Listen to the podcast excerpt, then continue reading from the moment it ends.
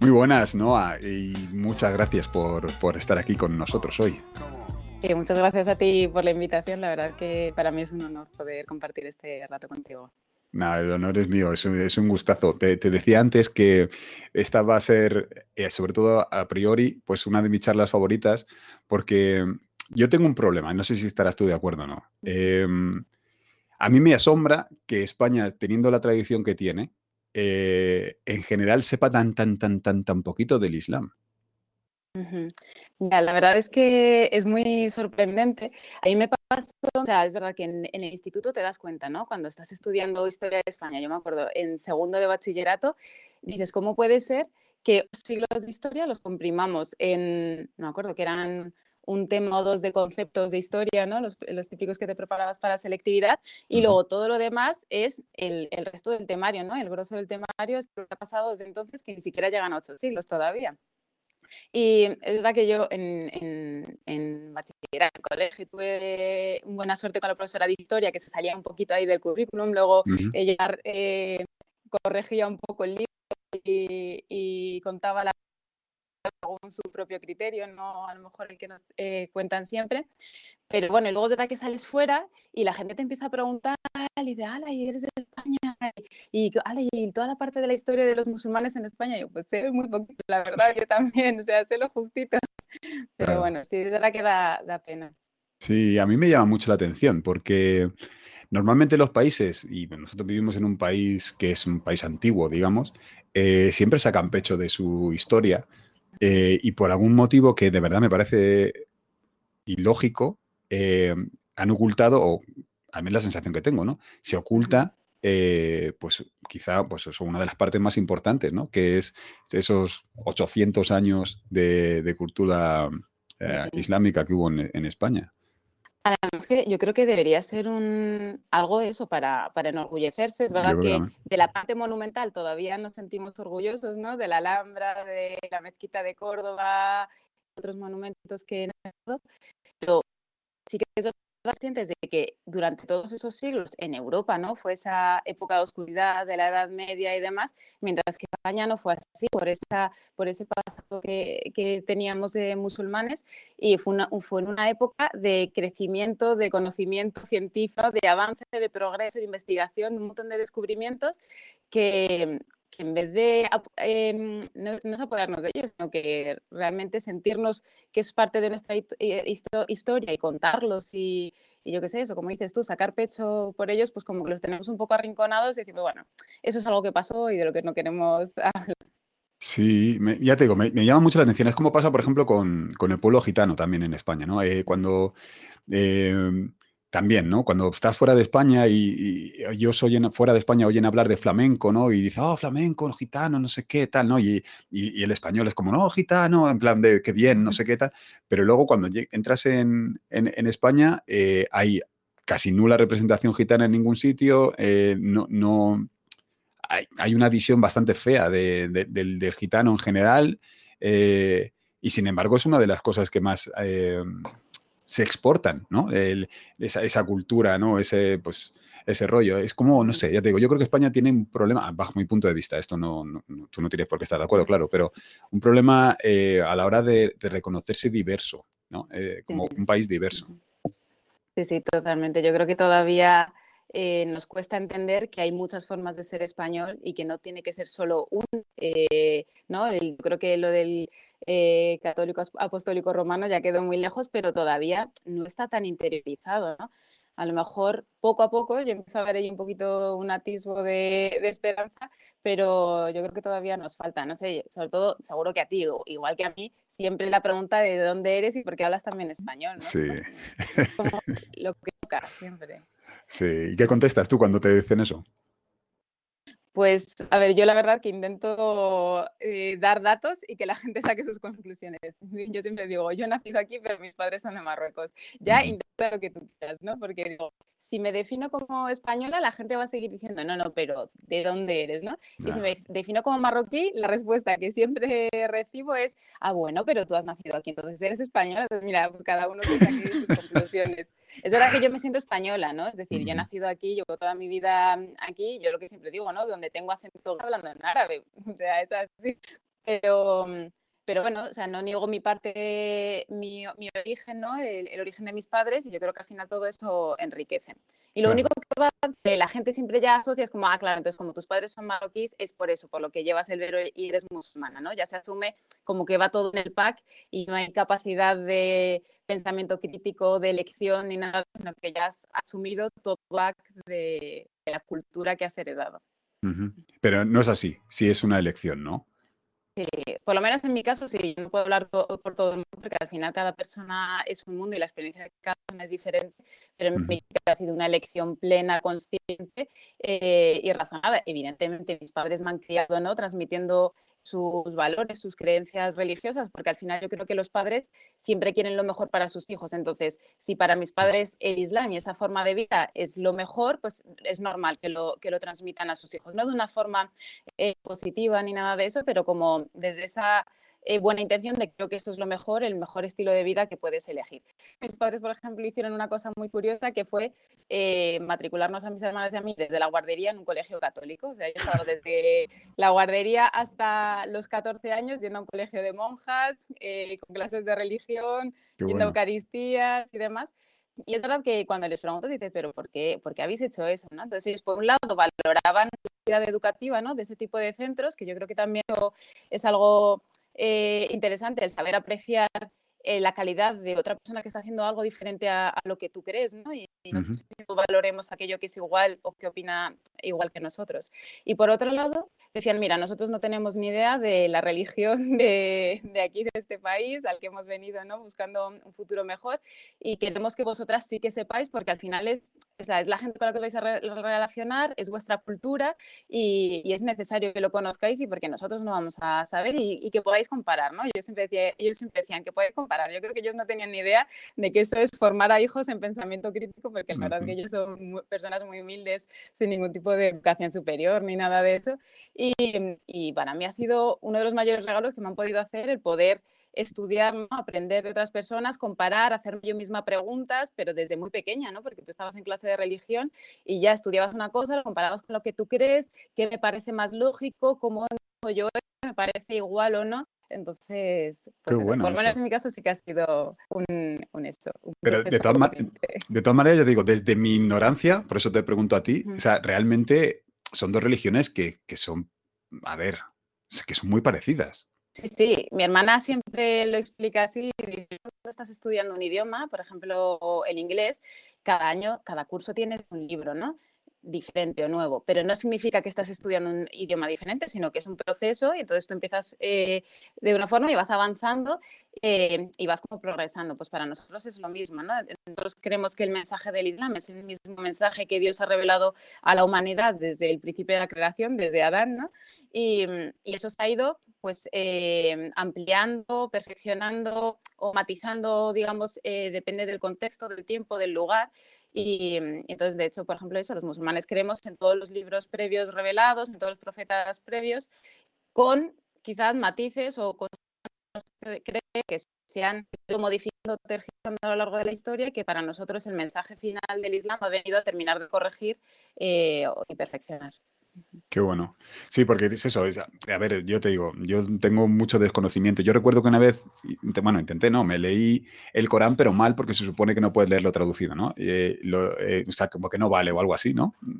A ver, sí que vale, evidentemente. No todo el mundo que quiera leerse el Corán se va a tener que, que, aprender árabe para poder eh, leer el Corán, pero es básicamente que no es lo mismo, ¿no? o sea, tú puedes leer Shakespeare en español, pero no va a ser por muy buena que sea la traducción, nunca va a ser idéntico a, lo que ha querido transmitir o plasmar Shakespeare en, sus obras. ¿no? Entonces, en, tú puedes leer una traducción del Corán. Lo que decimos es que no lo podemos llamar Corán, sino que lo llamamos traducción, interpretación del Corán, pero que nunca va a tener esa perfección divina que nosotros consideramos porque es palabra de Dios, porque tiene ya la mano humana que, que ha interpretado querido utilizar esta palabra en vez de otra, ¿no?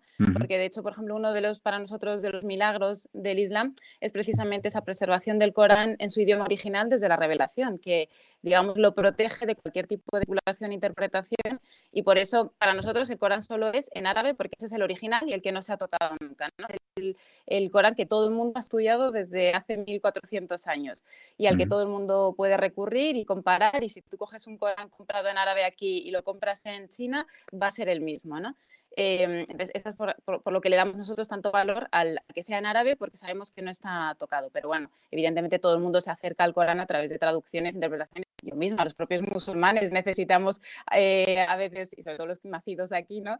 Eh, por mucho que estudiemos árabe desde pequeños, yendo a clase y de todo, porque no es que nazcas allí con esa capacidad de entenderlo innato, es también un esfuerzo.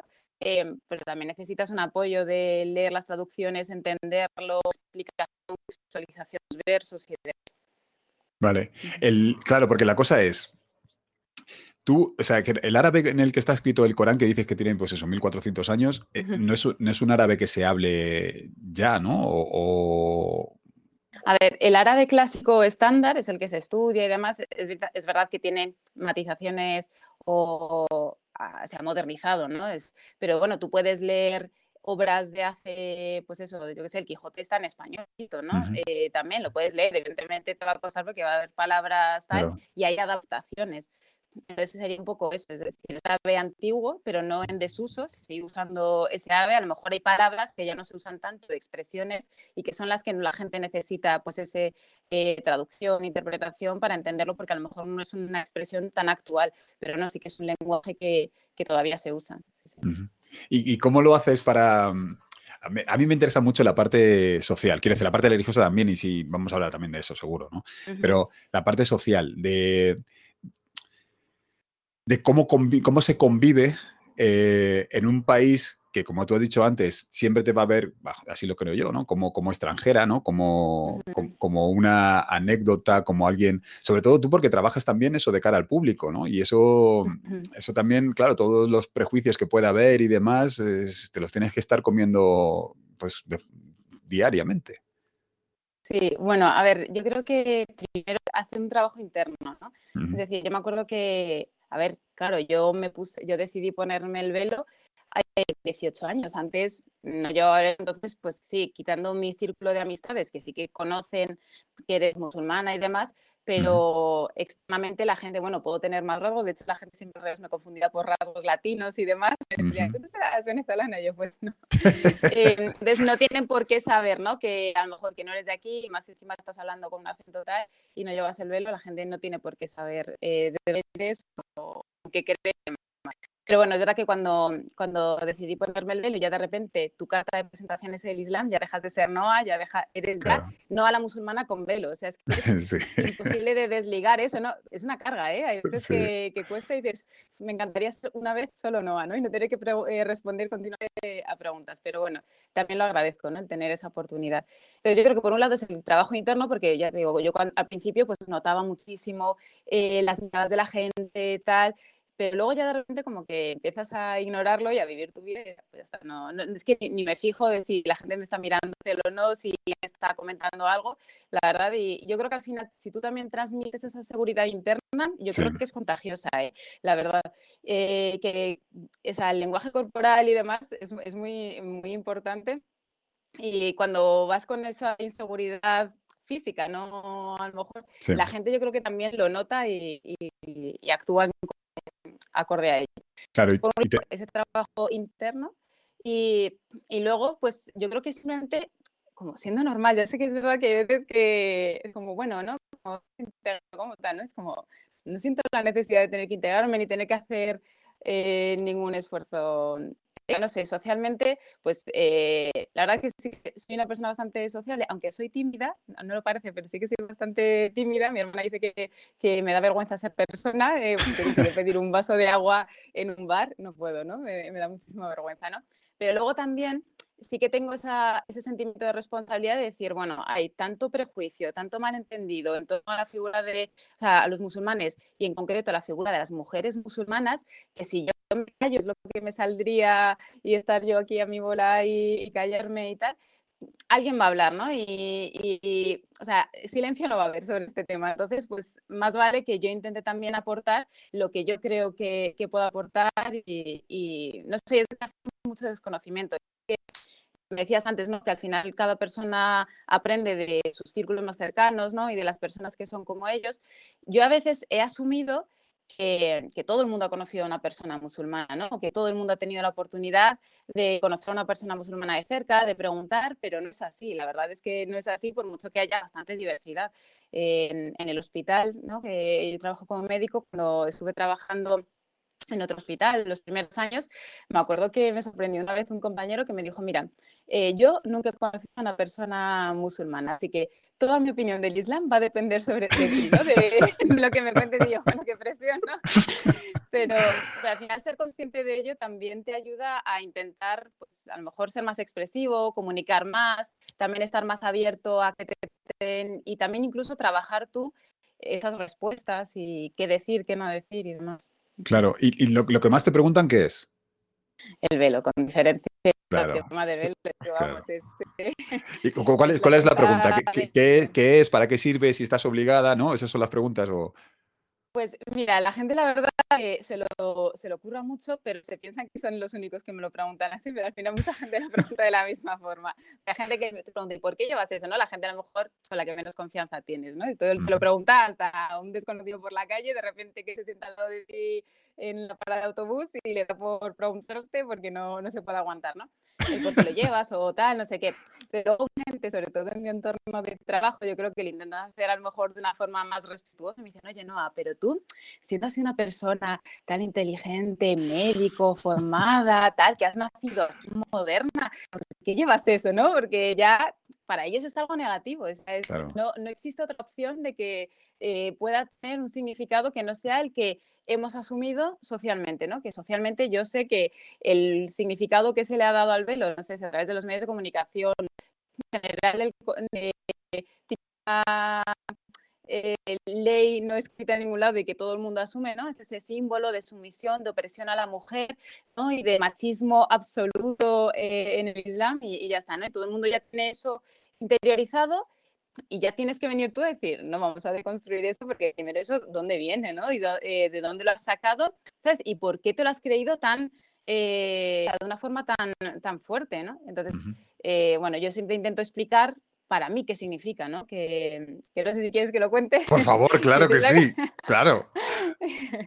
bueno, para mí eh, el velo es eh, un acto de adoración a Dios, ¿vale? Es decir, em, es un ejercicio de modestia, igual que, yo qué sé, la generosidad, la honradez, son todo virtudes que, eh, yo qué sé, para las personas todo más espirituales pensamos que eso nos hace mejores personas y en nuestro caso nos acerca a la divinidad, pues para mí la modestia también me acerca a la divinidad. Yo sé que a lo mejor la época en la que vivimos es contraria a la modestia, ¿no? Es siempre al exigirse, al buscar ver cuánto enseño para ganar más aceptación social, que me digan que estoy mejor, ¿no? Mucho, mucho culto a esa imagen. Entonces, eh, pues para nosotros es ese ejercicio de modestia eh, que también existe eh, una vestimenta modesta eh, para los hombres, ¿no? que la gente asume que no, que los hombres están allí viviendo la vida y vistiendo como les da la gana y las mujeres estamos las pobrecitas atrapadas en este velo, pero, pero no, no, existen, eh, digamos, unos, códigos, pero unas, unas directrices de vestimenta modesta. para mí el, usar el velo es como la máxima expresión de ese ejercicio de modestia que, no es tan fácil. Es decir, que la gente también siempre asume que tú llevas el velo allí y ya está, pero es verdad que, yo qué sé, pues días calurosos, todo el mundo tiene calor, ¿no? Y evidentemente si llevas más capas, pues a lo mejor eh, tienes más calor, pero te buscas y te merece la pena, ¿no? Al final cada persona decide lo que, lo que le merece la pena o no en esta vida. Yo que sé, como si vas en tacones que te destrozan los, pies, te merece la pena ese, sacrificio. Pues a mí, este esfuerzo y ese sacrificio, que para mí es un ejercicio, eso de, purificación, de, de también entrenamiento del alma, del ego y demás, eh, y que me acerca a Dios, eh, me merece la pena, ¿no? A pesar de las miradas, los prejuicios y demás, y que, no, y que, es, y que está eh, limitado a mi relación con Dios no es eh, los hombres ni tal, ni otra cosa que muchas veces se, se le suele dar eh, pero, pero por lo menos en mi caso, ¿vale? Y que es la que yo he adoptado porque es lo que yo he aprendido pues, estudiando, investigando sobre el tema, con los textos, con y demás.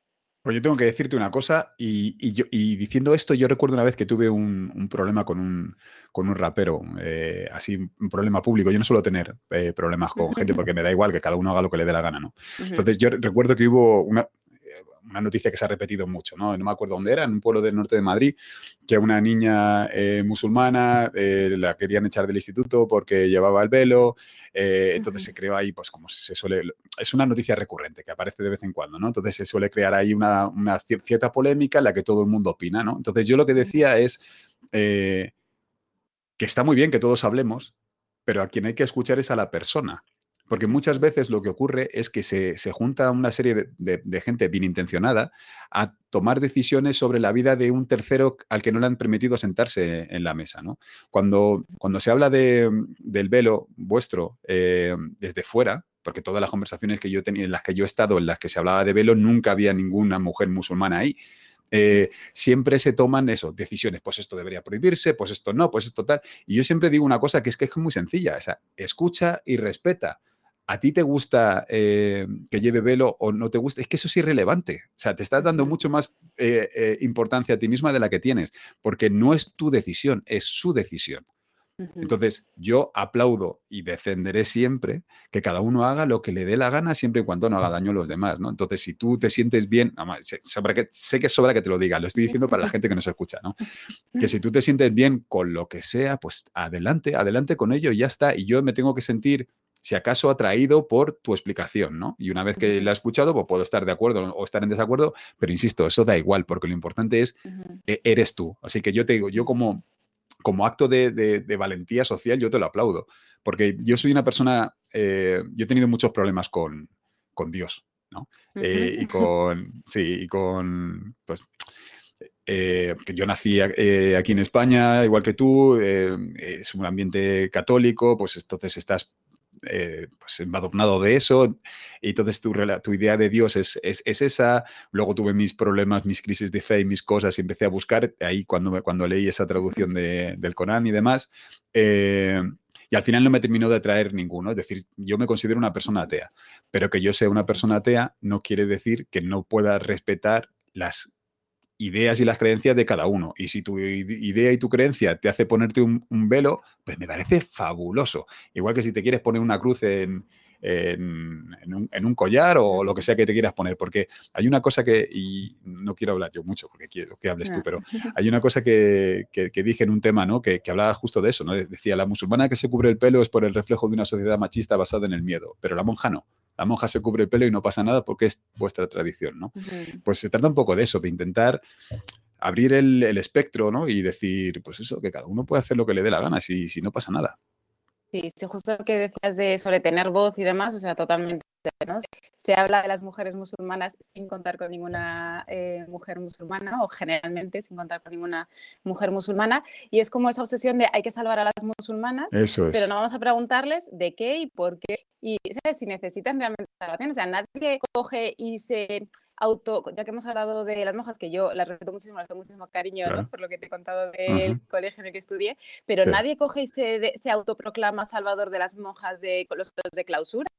Es como todo el mundo asume que han tomado esa decisión de forma voluntaria, consciente, y ya está, y se respeta, ¿no? Entonces, ¿por qué el resto de colectivos? Eh, primero pregúntales, vale, si a ti te parece desde tu perspectiva de que eso está mal o que pueda ser algo negativo, primero pregúntale, ¿no? Y, y luego ya actúa en consecuencia, pero no al revés. No nos podemos poner a prohibir aquí determinadas cosas y asumir eh, lo que nos dé la gana sin contar, ¿no? Al final, porque al final estamos haciendo lo mismo. Es decir, para mí está igual de mal em, la gente que en otros países obliga a las mujeres a taparse, que la gente que a lo mejor aquí en Occidente tiene esa obsesión por intentar obligar a las mujeres musulmanas a destaparse. Es como, eh, escuchemos a las mujeres y que las mujeres decidan lo que quieren hacer, ¿no? Y cada una según su serio. Es que el problema es que nosotros queremos que la gente decida lo que nosotros queremos que decida.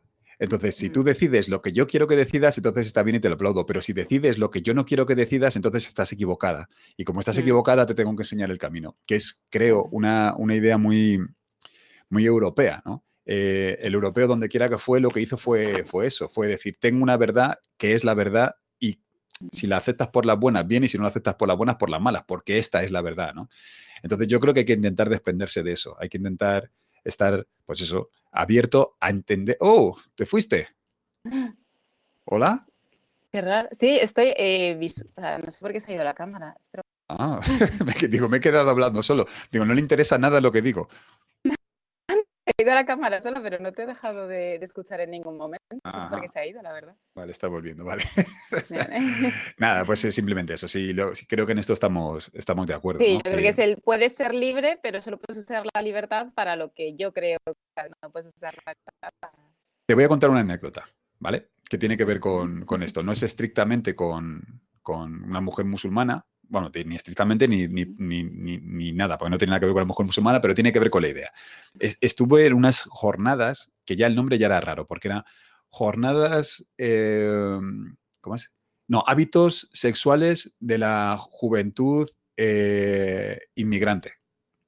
Que dices tú, pues tendrán los mismos hábitos sexuales que cualquiera, pero bueno, vale. El caso es que eran un, pues eso, un montón de chavales, pues 14, 15, 16 años. Y recuerdo, para contarlo rápido, recuerdo que había, hubo un momento que se estaba hablando de la, interrupción voluntaria del embarazo. Em, entonces hubo uno de los monitores que preguntó, ¿cuántas de vosotras, a las chicas, ¿no? Eh, interrumperíais vuestro embarazo? Entonces em, casi ninguna levantó la mano. Entonces él como que se enfadó mucho y, ¿no? y dijo, no, porque, porque claro, es que luego vais teniendo hijos, que si no sé qué, no sé cuánto telepajo. Bueno, la cosa más o menos quedó ahí. El caso es que llegó un momento ya al final, después de que ya hemos terminado la, eh, todas las sesiones y demás, en el que yo vi a, ese monitor con otro que estaba hablando con una niña colombiana, pues eso, de 15, 16 años. Eh, no sé por qué me, terminé acercando. Ella estaba como apoyada contra la pared, ¿no? Y los dos estaban eh, muy cerca de, ella, ¿no? Que daba sensación de intimidación, ¿no? Entonces, lo que estaban hablando es que ella decía que como era cristiana, que ella no, no, no, no abortaría, no, no, no interrumpiría su embarazo si se quedara embarazada. Y los dos hombres que estaban enfrente de ella le estaban diciendo que sí, que tenía que, que, tenía que abortar. Tú tienes que abortar, porque claro que sí, tienes que... Entonces, claro, yo ahí me, me puse mi traje de, de, paladín y fui para allá y le dije, vamos a ver, o sea, lo que tú estás diciendo, ¿no? La libertad no es que elijan lo que tú quieras, la libertad es luchar para que cada uno elija lo que le apetezca, con independencia de si a ti te parece bien o te parece mal. Si esta niña te está diciendo que tomaría esa decisión, respétalo. Una cosa es dar información y otra cosa es imponer. Y eso es un poco, yo creo, lo que nos ocurre y que quizá por eso tenemos esa tan, tan poquita y tan mala información sobre vuestra religión en este país. Sí, a ver, yo la verdad que no culpo a la gente por no saber, ¿eh? La verdad, mira, eh, yo siempre le digo, si tú en la tele solo ves em, noticias sobre serpientes venenosas, ¿no? Que peligrosas y que tal, el día que te cruces una serpiente por la calle vas a tener pánico, ¿no? Y yo creo que por eso yo hablo de ese ejemplo porque yo tengo fobia a las serpientes. Y, entonces yo entiendo, ¿no? Yo entiendo que si todo lo que ves en la, en la televisión sobre el Islam, sobre los musulmanes, son noticias negativas y muy malintencionadas, ¿no? Porque hay veces que sí que son noticias a lo mejor y que justo, pues claro, las malas noticias son los que, lo que destacan, ¿no? No, no las buenas noticias. Pero hay veces que incluso de forma malintencionada, eh, eh, a lo mejor no tanto en, la, en imágenes eh, de televisión, pero sí que, por ejemplo, en periódicos y tal, me acuerdo es que una vez, es que no me lo podía creer porque era una noticia sobre un matrimonio infantil de que no en ningún si eran musulmanes o no, probablemente ni siquiera, ¿no? Porque ahí los musulmanes son una minoría y demás. Em, pero la imagen eran unas mujeres musulmanas, entonces ya, o sea, la asociación me ella leer esa noticia es que esa, esa, noticia terrible es de la comunidad musulmana, ¿no? Y me acuerdo que yo allí todo motivada intenté escribir al periódico para que corrigiesen y quitasen esa imagen que no tenía nada que ver, porque es que en, ningún momento noticia se hacía referencia a qué religión profesaban eh, pues los protagonistas de esa, de esa historia y bueno, nunca recibí respuesta ni se modificó nada, pero bueno, yo lo intenté. Entonces, pero bueno, es verdad que eso, que si todo lo que recibes eh, del exterior es negativo, es normal que puedas formarte una, una, una, opinión negativa. Eso lo puedo entender porque me parece que es algo natural y más sin oportunidad eh, de, de, contactar con otras personas y nadie está obligado tampoco a formarse. Es decir, tú no tienes la obligación de coger ahora y estudiar el Islam pero lo que yo no me parece aceptable es hablar sobre lo que no sabes. Si toda tu fuente de información ha sido la televisión o lo que sea, no puedes hacer juicios de valor, decidir lo que sabes si tú no lo conoces, ¿no?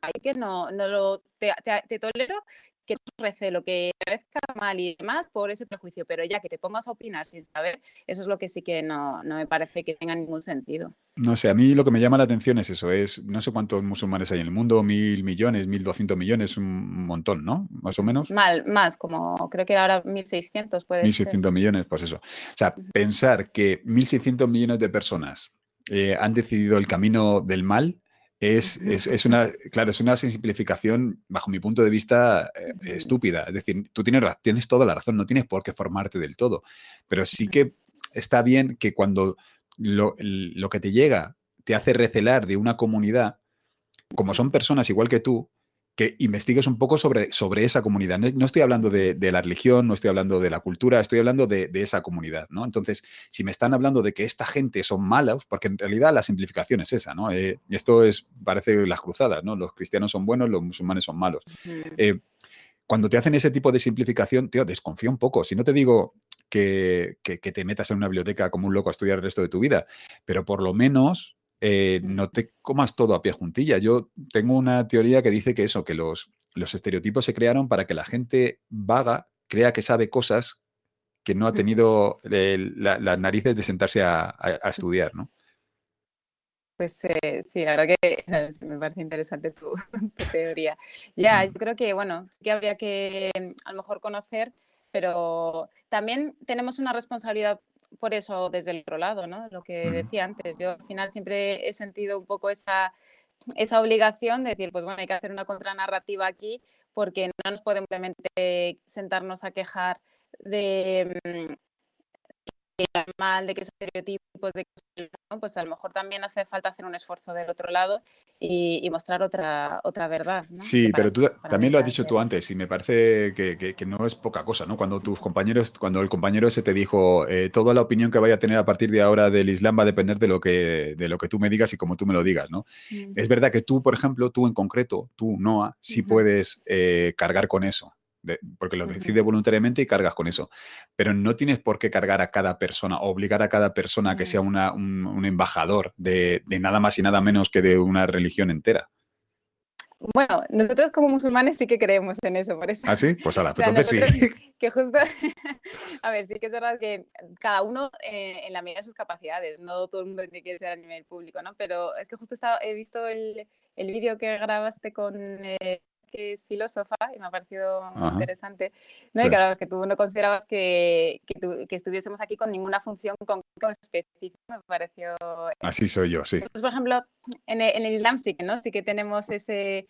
Eh, para nosotros el objetivo de esta vida es eh, vivir una vida de servicio a Dios, ¿no? de adoración, y ser un poco, es justo la palabra que has dicho, ¿no? Esos embajadores, esos eh, representantes, califas, ¿no? La palabra que se dice en el, en, el, Corán es califas de Dios en la tierra, ¿no? Esos embajadores. Entonces, pero ya te digo, cada uno su nivel, no hace falta, no todo el mundo tiene que ser realmente, pues yo qué sé, exponerse, porque es verdad que es muy eh, agotador. Yo con gente que ha estado en la primera línea defendiendo a la musulmana, intentando luchar contra esos e-, estereotipos y ha acabado bastante eh, quemada, eh, afectada incluso porque pues, por muchos, incluso llamadas y demás, y es algo que al final han tenido que tomar eh, un poco de distancia y para también cuidarse ellos mismos, ¿no? Entonces, sí que es verdad que yo tengo, tengo esa sensación de, de responsabilidad por un poco la propia creencia del Islam, em, y, todos lo tenemos, pero a lo mejor con que sea un círculo no hace falta que sea salir a la calle aquí a, darle la charla a personas desconocidas, simplemente en tu círculo más, más cercano con ese sentimiento de estabilidad de transmitirlo. Perfecto, acepto la corrección, vamos, de mil amores. Y, una, cosa, porque claro, estáis, estamos hablando del Islam, claro, el Islam es muy amplio porque, porque tiene dentro a muchas, muchas, muchas personas. O sea, hay una relación de hermandad entre gente del Islam con independencia de su nacionalidad o, quiero decir, si tú eres un, pues eso, un musulmán de Estados Unidos o de mm, Senegal, eh, ¿tienes esa sensación de hermandad con uno de Arabia Saudí, por ejemplo? Sí, en principio, sí, a ver, la, verdad que la parte teórica y la parte más así pura es así, ¿no? Es ese sentimiento de, del Islam como eh, ese vínculo eh, universal que tenemos entre todos, independientemente de, eh, de dónde seamos, ¿no? Nuestro nivel socioeconómico, tal. De hecho, em, es muy bonito cuando ves la, biografía de Malcolm X, no sé si alguna vez lo has leído o has visto algo sobre él. Ah, justo. Me lo he leído muchas veces. Yo aquí hablando. Pues es que justo habla de eh, para él fue, un, después, un punto de inflexión en, su vida cuando fue a realizar la peregrinación en la Meca, ¿no? Y vio a tanta gente unida de, diferentes orígenes y demás, y todos haciendo lo mismo, todos al mismo nivel, ¿no? Entonces, eso sí que existe, Ese concepto de hermandad universal, transversal en el Islam, eh, sí que lo está. Eh, me gusta mucho que, que menciones que al final es muy amplio y que somos muchos musulmanes. Por ejemplo, uno de los mayores errores que yo creo que hay es hablar de, por ejemplo, yo hablo del caso de las mujeres, ¿no? Hablar de la mujer musulmana. ¿Cómo es la mujer musulmana? Pues es que hay millones de mujeres musulmanas. Evidentemente, eh, o sea, yo no, mm, o sea, no, tienen, no tendrá nada que ver yo, mi forma, mi personalidad o mi forma de ser con una musulmana de Indonesia, probablemente. Tenemos muchas cosas en común. Tenemos una base eh, similar a lo que no sé, pero, pero son diferentes. Incluso en la época de, del profeta, eh, no sé si me estoy poniendo aquí muy modo. No, no, me encanta, me gusta, me gusta, me gusta, me gusta. Ya, ya pasaba eso, ¿no? Por ejemplo, el, profeta, los primeros años de su, eh, de su misión, ¿no? De su profecía, se desarrollaron en la Meca, ¿no? los 13 primeros años migró a Medina. Yo creo que esa parte sí que la hemos estudiado todos, ¿no? La, bueno, la llaman la, ¿cómo lo llaman? No es la inmigración, lo llaman de otra forma. Bueno, em, el caso. Y, y allí ya, ahí, son dos ciudades del mismo país, ¿no?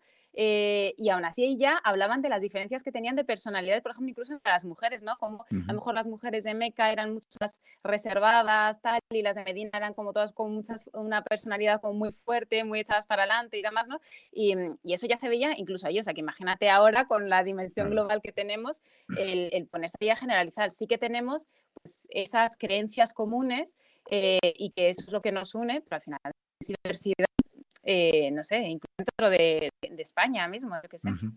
Tú tienes, por ejemplo, cuando, cuando fuera del trabajo, porque en el trabajo te tienes que encontrar a todo tipo de gente, la quien te pongan ahí ya está. Eh, cuando tú decides con qué gente te vas, eh, ¿tu, ¿tu, gente es mayoritariamente musulmana o hay de todo?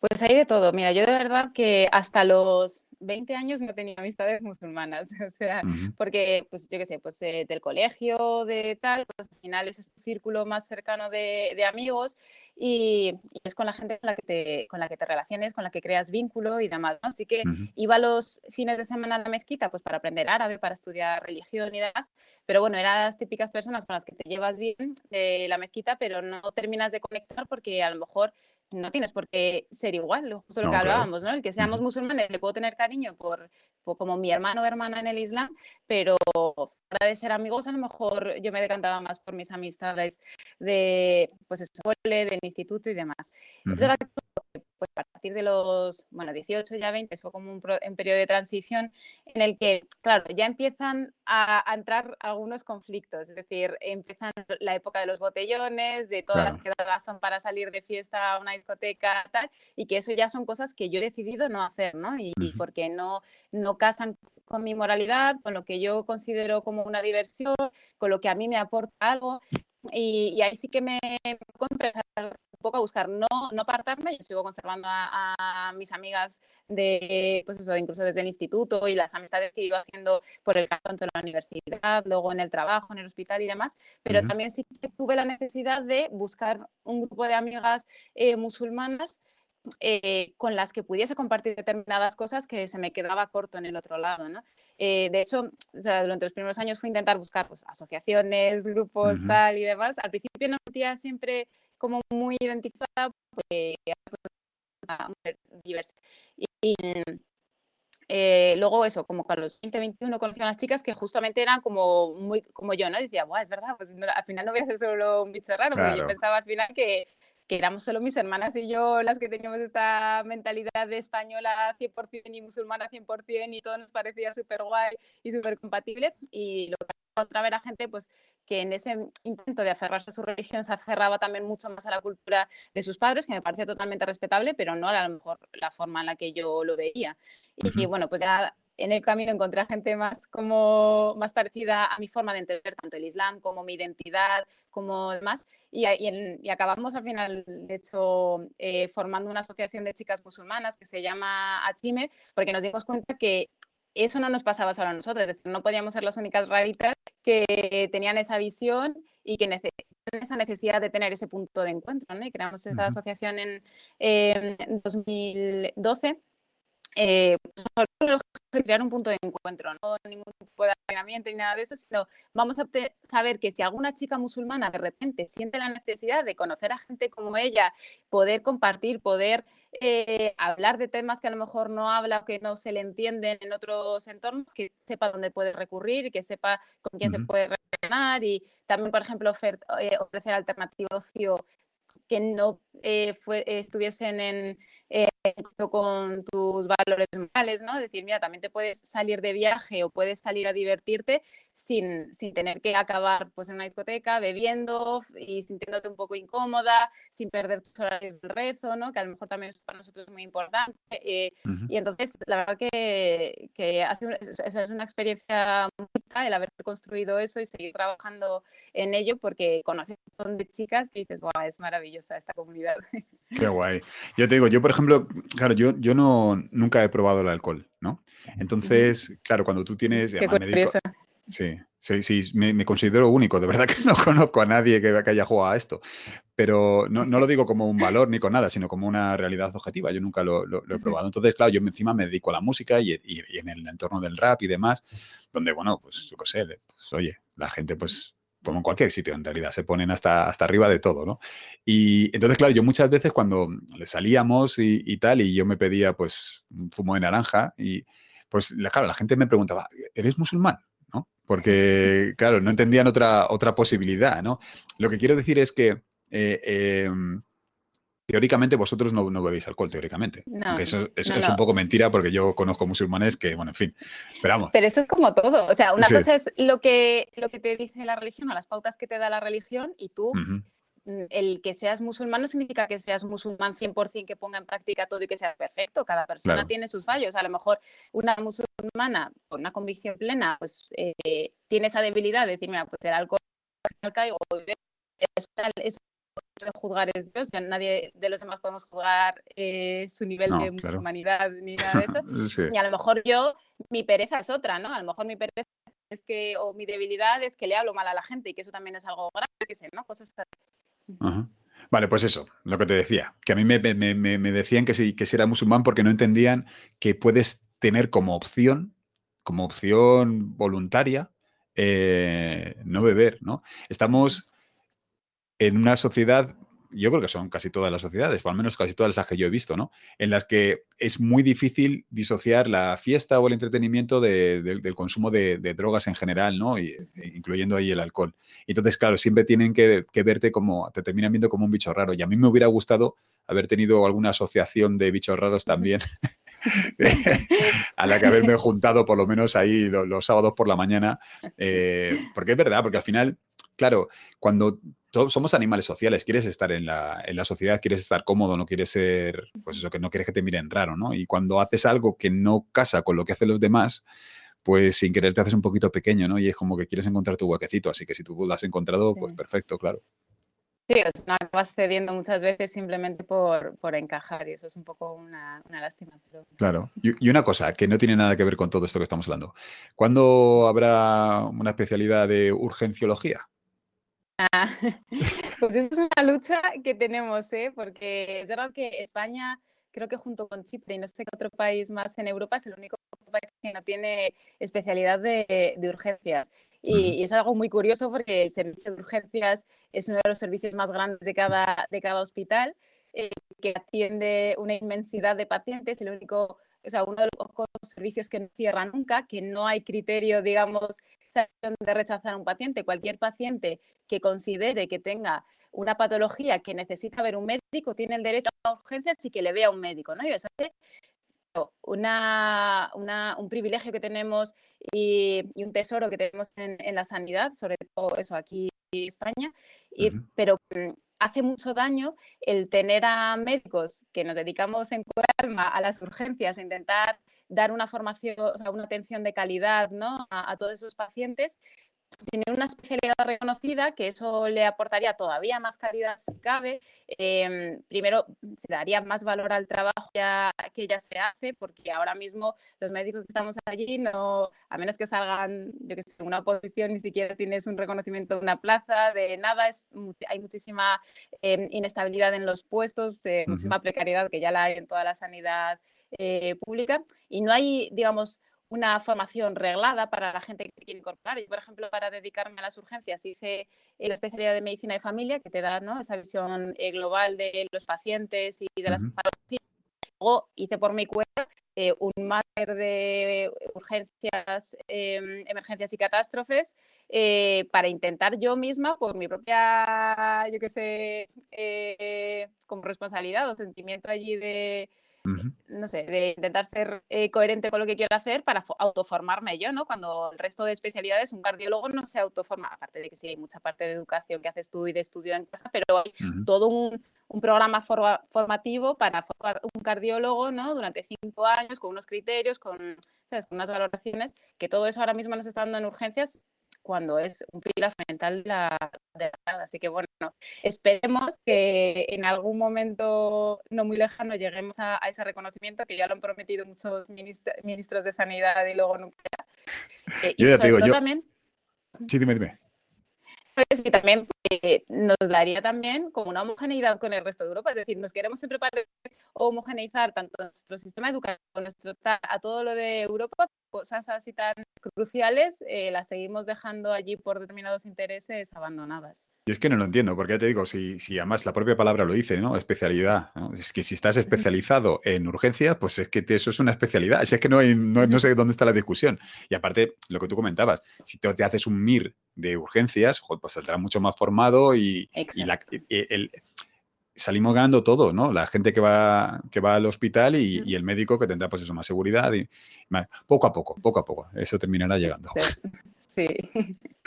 Que, jo, que muchas gracias. La verdad es que se me quedan 10 mil millones de cosas eh, de, las que se podría hablar, porque claro, el mundillo vuestro, insisto, es tan desconocido para la mayoría y al mismo tiempo tan, tan atrayente, a mí, me lo, a mí me lo parece al menos, que 45 minutos se me hacen cortos, pero bueno, es lo que te dije que te iba a quitar, así que solamente puedo darte, pues eso, otra vez las gracias por haber venido aquí, por estar charlando conmigo este ratito y por habernos enseñado, supongo que a la mayoría de los que estamos aquí, un poquito más de nuestros vecinos, ¿no? que al final se trata de eso.